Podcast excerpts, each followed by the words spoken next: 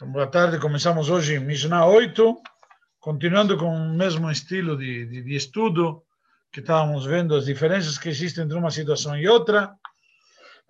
A Mishnah 8, no que estamos na página 38, nos começa analisando o seguinte: não há diferenças entre livros, se refere a livros de Torá, ou, na verdade, Tanakh. Qual a diferença entre Torá e Tanakh? Uma explicação rápida. Tanakh se refere ao Antigo Testamento, que é composto por 24 livros, que é os, no, Tanakh a Bíblia inteira, sendo o Pentateuco, os profetas e os escritos. De aí vem o nome Tanakh. Torá se refere a o Pentateuco somente, que é composto de cinco livros, os cinco livros de Moisés. Ok? Isso para entender. Aqui nos diz que os livros quando nos referimos livros, nos dizem nossos sábios, se refere a eh, Torá, Nevim e Ketuvim, ou seja, Torá escritos e, eh, perdão, profetas e escritos.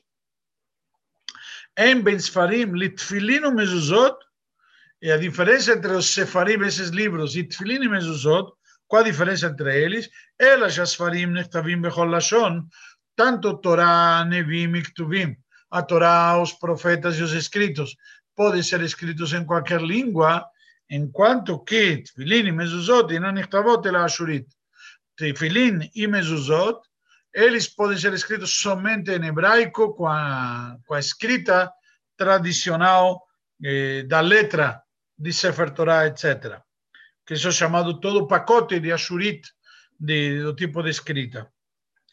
Na prática, nós conhecemos que teve uma tradução muito grande, encomendada, assim nos conta o Talmud, pelo rei eh, Talmai Amelech, e o rei Talmai convocou 70 sábios e fizeram uma tradução de toda a Torá para o grego, certo? E foi a primeira vez que se fez a tradução, e quando ele juntou os sábios, inclusive, a Gemara analisa, e aconteceu um milagre muito grande, porque você juntar dois Yehudim para traduzir o mesmo texto, vai ter quatro traduções. Imagina 70 sábios. Mas, na prática, ele os convocou e com medo de que os sábios, de alguma maneira, como chama, confabulassem entre si, para eventualmente enganar ele, com a tradução, ele os convocou e não disse para quê. E colocou 70 sábios entre sete, em 70 salas diferentes, e deu para cada um deles a missão de traduzir a Torá. Interessante que, na prática, eles mudaram exatamente as mesmas coisas.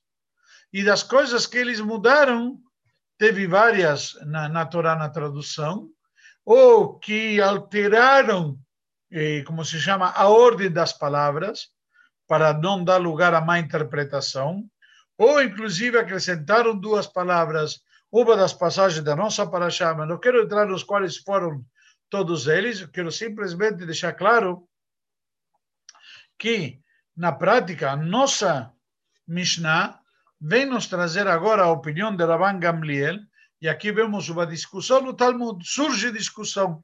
Rabban Gamliel não concorda com a primeira opinião que a Mishnah nos traz. A primeira Mishnah nos diz que esses livros podem, podem ser traduzidos, qualquer um dos 24 livros do Tanakh da Bíblia, pode ser traduzidos para qualquer idioma, certo? Para qualquer língua. Vem aqui Rabban Shimon ben Gamliel, Rabban Shimon ben Gamliel diz, Av besfarim lo itiru sheikatvu el Agora ele diz que os próprios livros da Torá, Tanakh, perdão, do Tanakh, podem ser traduzidos, se diz Rabban Shimon Ben Gamliel, somente para o grego. De fato, o Talmud explica, o grego tem uma brachá especial, que Noah, quando depois desceu da arca, ele tinha três filhos que sobreviveram junto com ele, e dois desses filhos foram abençoados. Yefet, Yaft Elokim le Yefet, certo? Que Deus embeleze a esse filho Yefet, Veishkon beolei Shem, e habitará nas tendas de Shem. As tendas são chamadas alusivamente também às casas de estudo de Torá, certo? então, figurativamente. Então, essas casas de estudo de Torá, então de aí foi dada a Torá para as tendas de Shem, que são, a Israel descendente de Shem, desse filho de Noah, os gregos são descendentes de Jefet, e de fato, uma questão importante para levar aqui, na prática, eh, a Torá foi dada para o Shem, ou seja, para o povo de Israel, e nós vemos em português uma semelhança que os descendentes de Shem são chamados de semitas. Inclusive, a gente vê nas traduções ao português o filho de Noah, Shem, como o nome dele em português, Sem. Ou seja, Sem, semitas. Ok? Só para eh, entender esse, esse conceito. Na prática, hoje em dia, eh, podemos sim escrever o Tanakh em qualquer língua. Nossos sábios autorizaram e assim consta no Shulchan Aruch, porque para facilitar o estudo da nossa Sagrada Torá. Muitas pessoas não sabem hebraico. Às vezes, então, se você vai ensinar o idioma e saber o idioma com profundidade para entender, inclusive, as nuances, é muito difícil. Então, é mais fácil eu traduzir a Torá, que se torna acessível a todos. Inclusive, até uns, sei lá, uns 40, 50 anos atrás, houve muita relutância dos rabinos durante as gerações de traduzir a Gemara, o Talmud. Hoje, inclusive, o Talmud está sendo traduzido ao português também. Por quê? Para facilitar justamente sua compreensão. Agora bem, Tefilim e Mezuzot podem ser exclusivamente em hebraico da forma original escrito. Por esta razão que não poderíamos ter Tefilim e Mezuzot traduzidos. Ok? Então, resumindo a nossa Mishnah, eh, nós vemos aqui que a Mishnah nos está ensinando uma diferença no conceito que primeiro temos aqui na Mishnah dois sábios, para que fique claro, um sábio que é o que chamamos de Tanakama, o primeiro eh, que faz o enunciamento, que faz a apresentação, que a Mishnah, por enquanto, não nos diz quem é. E ele diz que pode ser em qualquer idioma o Tanakh, e vem Rabban Shimon Ben Gamliel, e neste detalhe discorda, diz não, não pode em qualquer idioma, somente se poderá em grego. Enquanto que em hebraico, para Tfilin e Mezuzot, não há discordância. Ou seja, todos concordam que Tfilin e Mezuzot só poderá ser escrito em hebraico. Alguma pergunta sobre isto? Alguma dúvida? Se não, podemos passar para a Mishnah seguinte. Eh, qualquer coisa, alguém quiser que levante a mão. Então, continuamos. Mishnah 9, estamos na página 40. A Mishnah traz também outras diferenças. Para introduzir aqui, vamos deixar claro nós sabemos que a tribo de Levi são os descendentes do Levi, filho de Jacob, e de Levi também de, descendem os Coanim. Dentre os Coanim, nós temos aqui, dentre os Coanim, nós temos de fato também alguns Coanim diferentes. Nós chamamos normalmente Cohen Ediot, com E. Ninguém entenda mal que significa Cohen comum. E temos Cohen Gadol, que seria o sumo sacerdote. Ok? De fato, eh, a, eh, a, grosso modo, temos então uma distinção entre Cohen Gadol e Cohen Ediot. Contudo, temos outros Kohanim, que são nomeados conforme a função deles. Por exemplo, Cohen Mashuach Milchama, um Cohen que é ungido para ir na guerra, acompanhando o, o povo que vai para a guerra. Então, esse Cohen, Mashuach Milchama, é um Cohen específico para a guerra, que seria, entre aspas, um tipo de Cohen Gadol, que acompanha o povo para a guerra. E assim por diante. Dentro dos Kohanim também, agora quando falamos em geral, os Kohanim têm aqueles que estão a serviço no templo, e tem os Kohanim que não, os Kohanim que não. Por exemplo, enquanto estava funcionando Beit HaMikdash, certo, o Templo de Jerusalém, e antes ainda o Tabernáculo, tinha o povo, os Kohanim foram divididos no que chama Mishmarot. Mishmarot são plantões.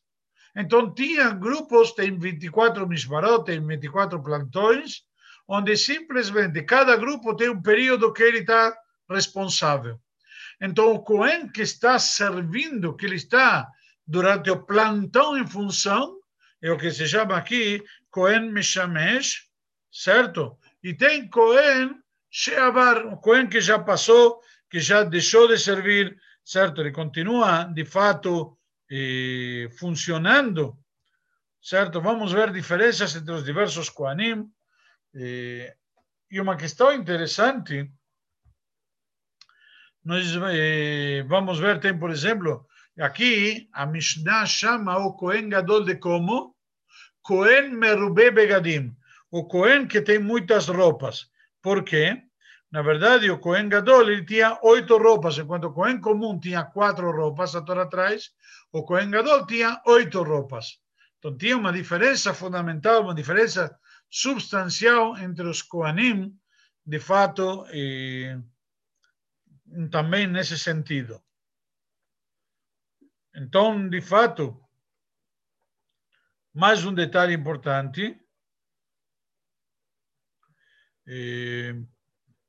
por exemplo, pode acontecer, como falamos, que o Cohen ele é destituído por algum defeito, algum problema. Nós vamos ver que seria o caso do Cohen que deixou de servir, o Cohen que já não está em função, em serviço no templo.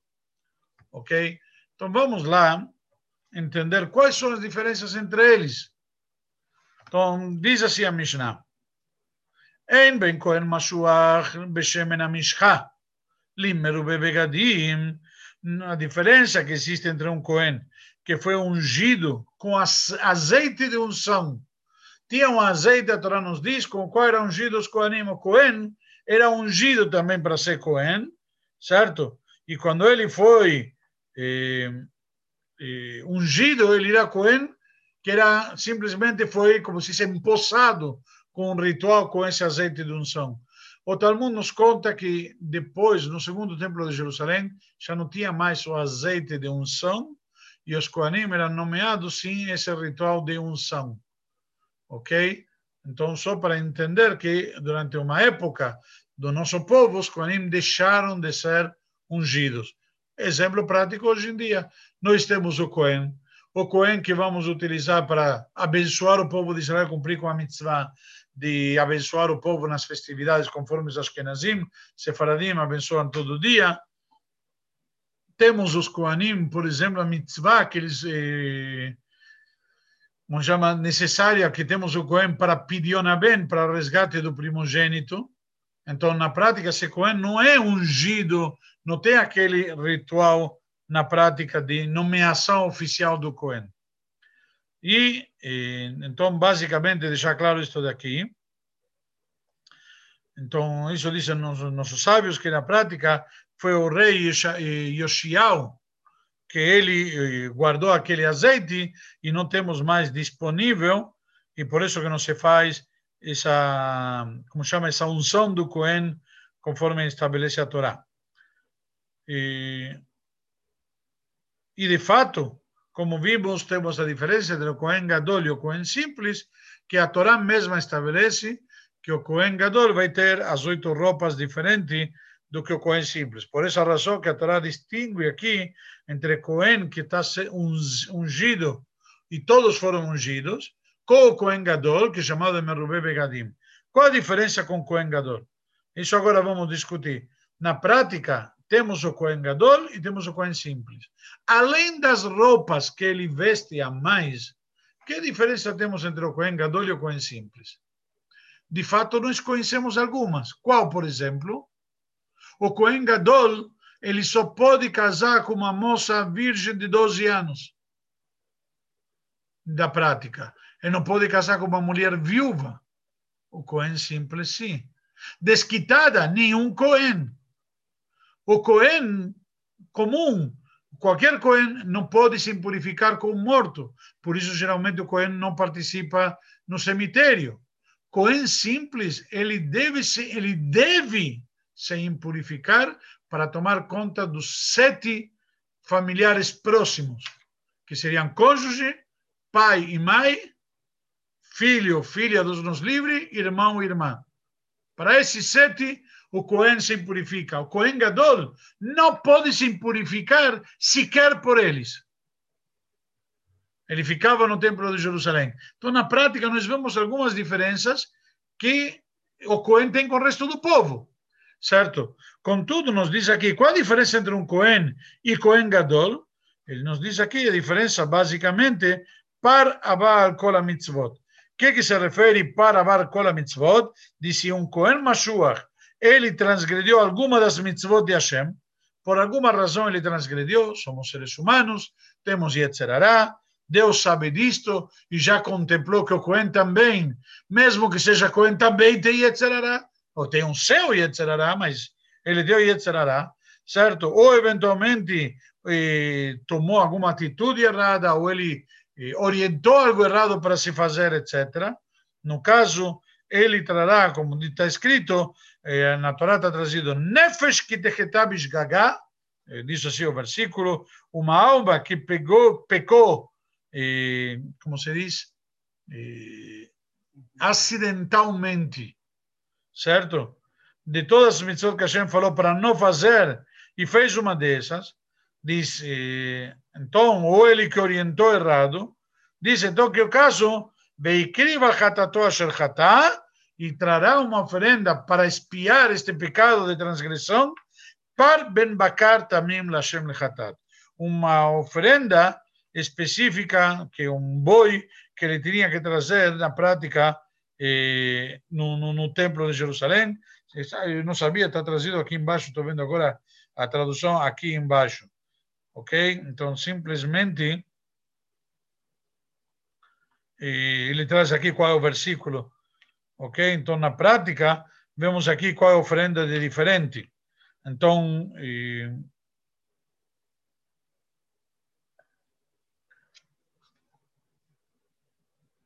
e, diz aqui qual a diferença.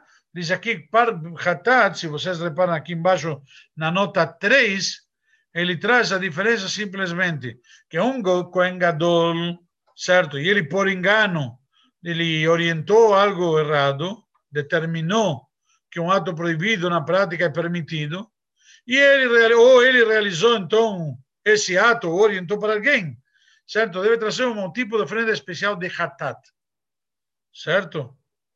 Porém, essa lei se aplica somente a Cohen Gadol ungido. Hoje, depois, hoje em dia não temos nenhum nem outro, mas na época do segundo templo, que tinha Cohen Gadol que não foi ungido, certo? Somente foi acrescentado as roupas, mas não foi imposado com, com esse ritual. Então, diz aqui, ele trará uma oferenda de hatat normal. Simplesmente, como explica aqui embaixo, se alguém quiser, vemos aqui há uma diferença. Muito obrigado. Já fiz a brachá agora há pouco.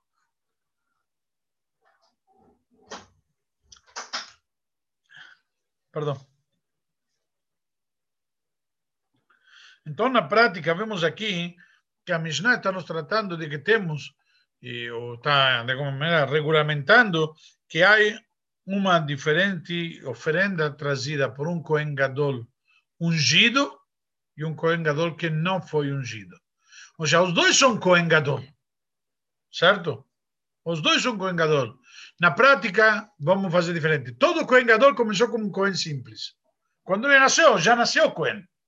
Por quê? Por ser filho de um, de um pai Cohen. Até que chegamos nos primeiros Kohanim, que eram os Aaron, dois filhos, e depois por Pinhas, etc. Ok? E aí já aumentou. Mas não tanto assim. Contudo, um Cohen, ele é promovido para ser Cohen Gadol. Este Cohen Gadol é um. Não tem dois Cohen Gadol, é um. Ok? Tinha uma época que esse Cohen Gadol era nomeado, eh, empossado com azeite de unção. Posteriormente, parou de acontecer isso. Certo? Na época, como falamos do rei Oshiao. Se nós fazemos um pouquinho de história, Obviamente, lembram a primeira aula que explicamos sobre o Talmud em geral? O Talmud foi escrito pós-destruição do segundo templo. O Talmud, mais ou menos, data Mishnah do segundo século da Era Comum. O Beit HaMikdash foi destruído no, no ano 68. Já temos aqui mais de 100 anos entre um acontecimento e outro. Consequentemente, já não temos mais Koanim. Mas quando sentaram os sábios a discutir e entender, aliás, não mais Kohen Gadol, não, não temos Koanim. Corrijo, Kohen Gadol. Eles queriam saber, tá bom, Tachles, qual a diferença entre um Kohen Gadol ungido e um Kohen Gadol nomeado sem unção, sem aquele ritual do azeite? A diferença nos diz esta oferenda, é o tipo de oferenda na hora dele pecar, transgredir ou orientar algo errado para alguém. Simples. Então, na prática, não tem outra diferença. Ah, mas ele não foi ungido. Ou seja, na hora que a Torá me traz a mitzvah para o, para Gadol ungido, este Kohen Gadol terá eh, um corban especial no caso de transgredir. Na hora que ele não foi ungido, então não se aplica a regra. Então vai ser um corban diferente. Tachles, hoje em dia, se alguém me pergunta, não temos Kohen Gadol. Então tudo isso daqui é uma, uma discussão, vamos dizer, teórica, que já naquela época os sábios tiveram entre si, para entender, bom, estamos esperando Mashiach, queremos que Mashiach chegue logo. Ok, Mashiach chega, vamos nomear Cohen. Qual vai ser a diferença? Como vai ser o Cohen? Quando Mashiach chegar, vai ser Cohen ungido tudo mais, e não vai ter, como diz o profeta, Vetrua Hatumah Vir Minaretz, não haverá mais transgressões, não haverá mais impureza, então também não será prático. Mas eles queriam saber, estudar a Torá e entender a Torá. De fato, o Talmud eh, traz uma passagem interessante no Tratado de Sanedrin sobre um personagem, uma situação chamado Ben Sorero Moré, o que é chamado em português de o filho rebelde. Esse filho rebelde, na prática, se revoltou contra seu pai, sua mãe e demais. Esse filho que foi denominado rebelde, tinha uma discussão no Talmud se existiu ou não existiu. Não vamos entrar agora no mérito da questão. Tem, tem opiniões que dizem que não existiu, que é teórico, e tem opiniões que dizem que existiu e que, de fato, ele eh, depende. Eh, enfim. Agora, conforme a opinião que não existiu, diz então por que a Torá traz? Diz porque a Torá nos deu, nós temos obrigação de estudar a Torá, tentar entender a Torá e, baseado nisso, podermos, eh, de fato, mais ainda, eh, tentar entender e estudar, nos aprofundar. Mesmo que seja hipotético, teórico e nunca aconteceu.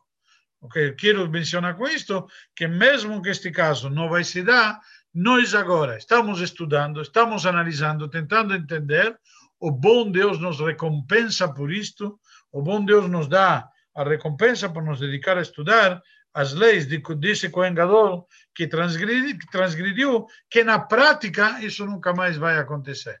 Mesmo assim estamos estudando e Hashem nos está recompensando, está, como chama, registrando na nossa conta créditos lá em cima. E por que não aqui embaixo também? Vamos lá. Agora, de fato, temos mais dois Cohen Gadol diferentes que a Mishnah compara. Eu falei para vocês tinha Cohen Meshamesh le Cohen Sheabar. Temos aquele que está servindo do que aquele que eh, deixou de servir, foi, como chama, desligado. Por que, que um Cohen pode ser desligado? Ele, nós vimos, ele estava de plantão. Por que está desligado? Se impurificou. Por exemplo, eh, ele, como falamos, lamentavelmente faleceu alguém na família, alguém direto, ele teve que no enterro, e na hora se purificou. Então ele não volta a servir, certo? Porque está impuro. Ele tem que estar puro para poder trabalhar no Beit HaMikdash, etc. Então, temporariamente, ele foi afastado. Esse é o que chama Cohen Sheavar, o Cohen que já passou, que já não está servindo. Então, na prática, temos uma diferença entre eles. Ok? Na verdade, diz assim: Em Ben Cohen Meshamesh, le Cohen Sheavar, entre um Cohen que está servindo e um Cohen que eh, deixou de servir, que foi afastado, entre aspas, ela par Yom Kippurim, Basilit Haifa. A diferença é dois assuntos. O boi que era feito no Yom Kippur, certo? E nos diz aqui, e agora vem, eu falei o Cohen, perdão, que se impurificou por falecimento, isso é Cohen comum. Nós estamos falando de Cohen Gadol. Desculpem, Cohen Gadol não, não pode se impurificar. Ele se impurificou por algum outro tipo de impureza que aconteceu com ele. Ok? Uma impureza que pode ter acontecido com ele. E, eventualmente, de alguma maneira, uma impureza o atingiu. Então, na prática,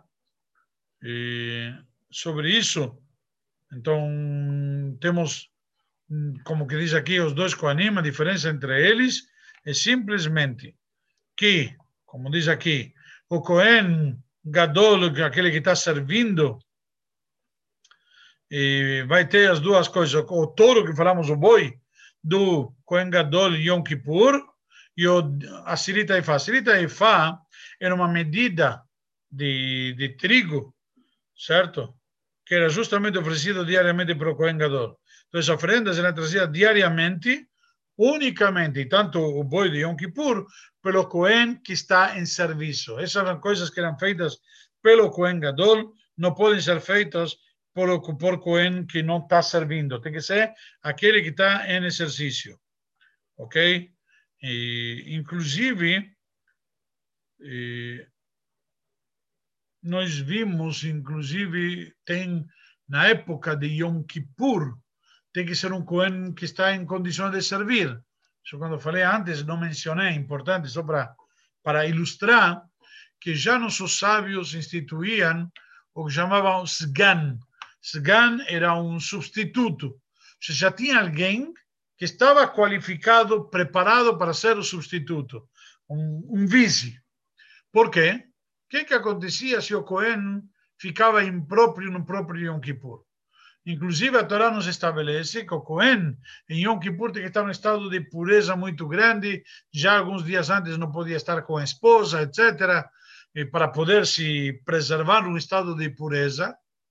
Então, na prática, vamos dizer que o Cohen se impurificou durante esses dias e ele já se tornou impuro, ou teve algum problema que aconteceu com ele, que o torna impróprio para fazer o serviço de Yom Kippur se nomeia o que chama Osgan.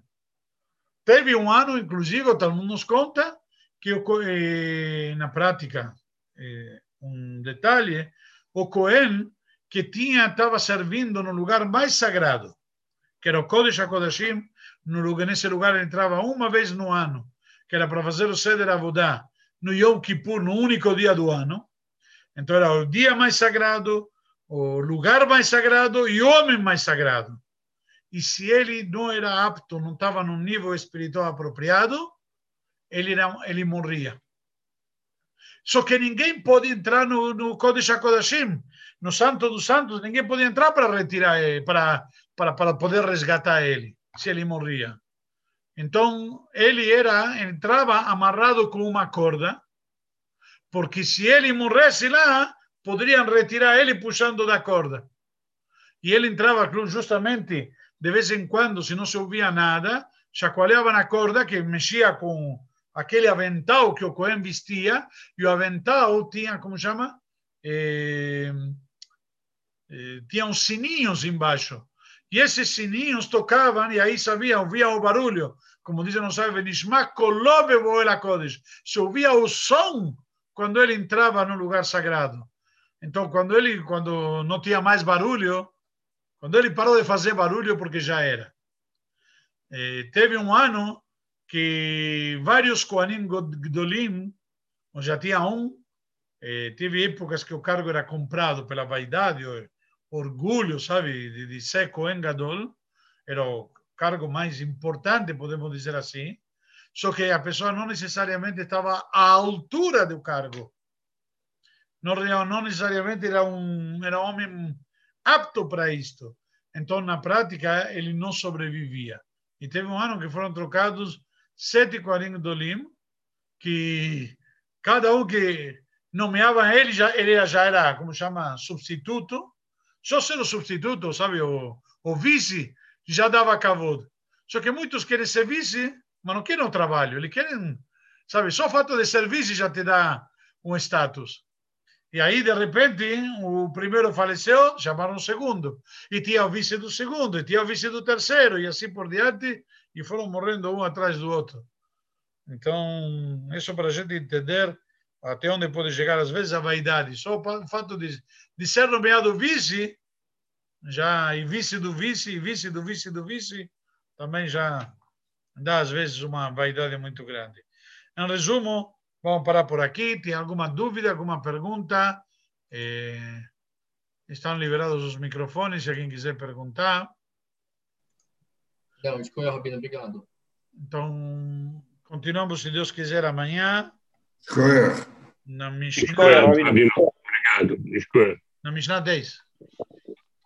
Uma boa Rabino, tarde